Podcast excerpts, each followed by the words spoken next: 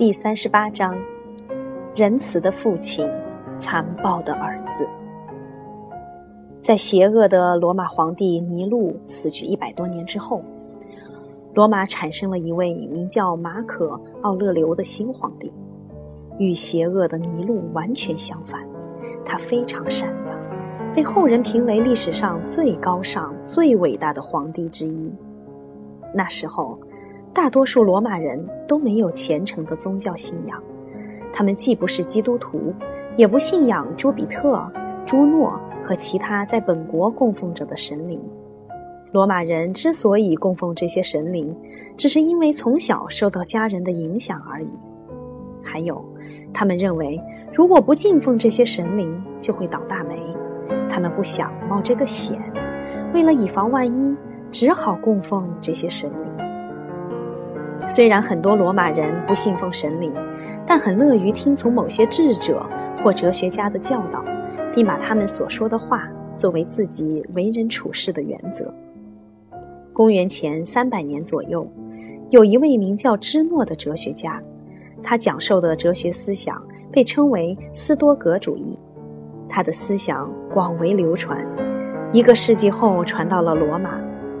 斯多格主义向人们宣扬良好的品行、智慧以及承受苦难的力量，因此受到许多罗马人的欢迎。被尼禄杀死的塞涅卡老师就是一名斯多格主义者，他的许多著作都是关于斯多格主义的。一百年之后，又出现了另一位斯多格主义者——马可·奥勒留皇帝。事实上，他曾经经历过一段非常艰苦的生活，因此十分需要斯多格主义来做自己的精神支撑。他把自己的思想记录下来，最后写成了一本书，叫《沉思录》。他写这本书的目的，并不是为了公开发行，而是为了时时提醒自己该怎样去思考问题和处理事情。马可·奥勒留的一些思想是这样的。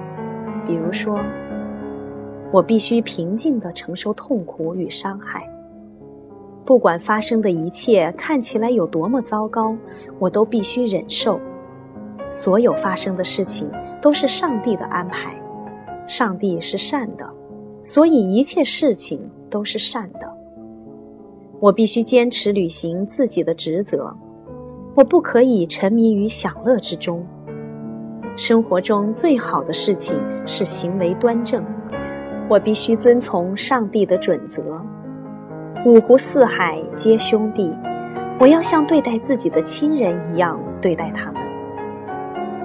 马可·奥勒留是一位很忠实的斯多格主义者，他为人处事都遵循自己的原则，随时履行自己的义务。他与人为善，照顾穷人。还尝试将决斗士表演中那些残酷和野蛮的部分去掉。马可·奥勒留的《沉思录》一直流传到今天，成千上万的人都在阅读它。书中的一些言论听起来和圣经是一样的。人们今天依然用斯多格主义者来称呼那些承受苦难却从不低头的人。宽恕你的敌人。是马可·奥勒留信奉的原则之一。虽然马可·奥勒留不是基督徒，但是他拥有比那些身为基督徒的皇帝更加高尚的品格。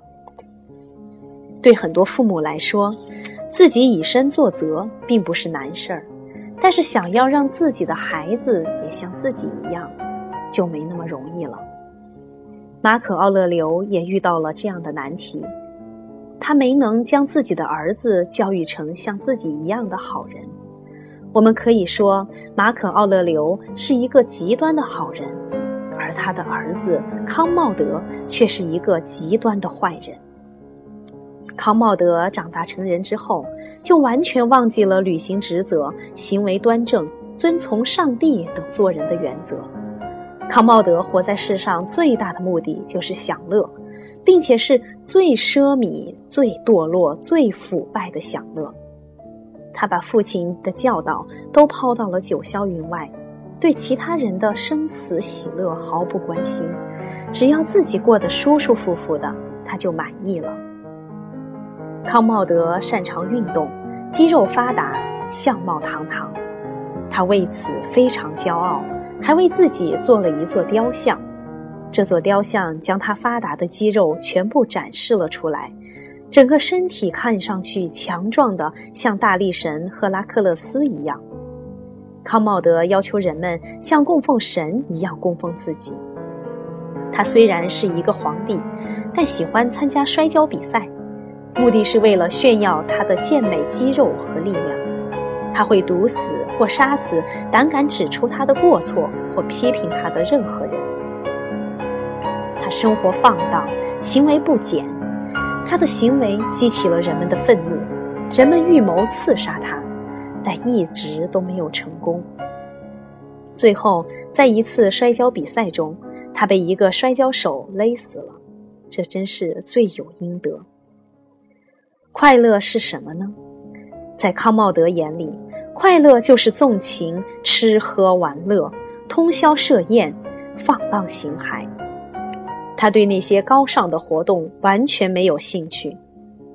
大约跟芝诺生活在同一时代的，还有一位名叫伊壁鸠鲁的智者，或者说是哲学家。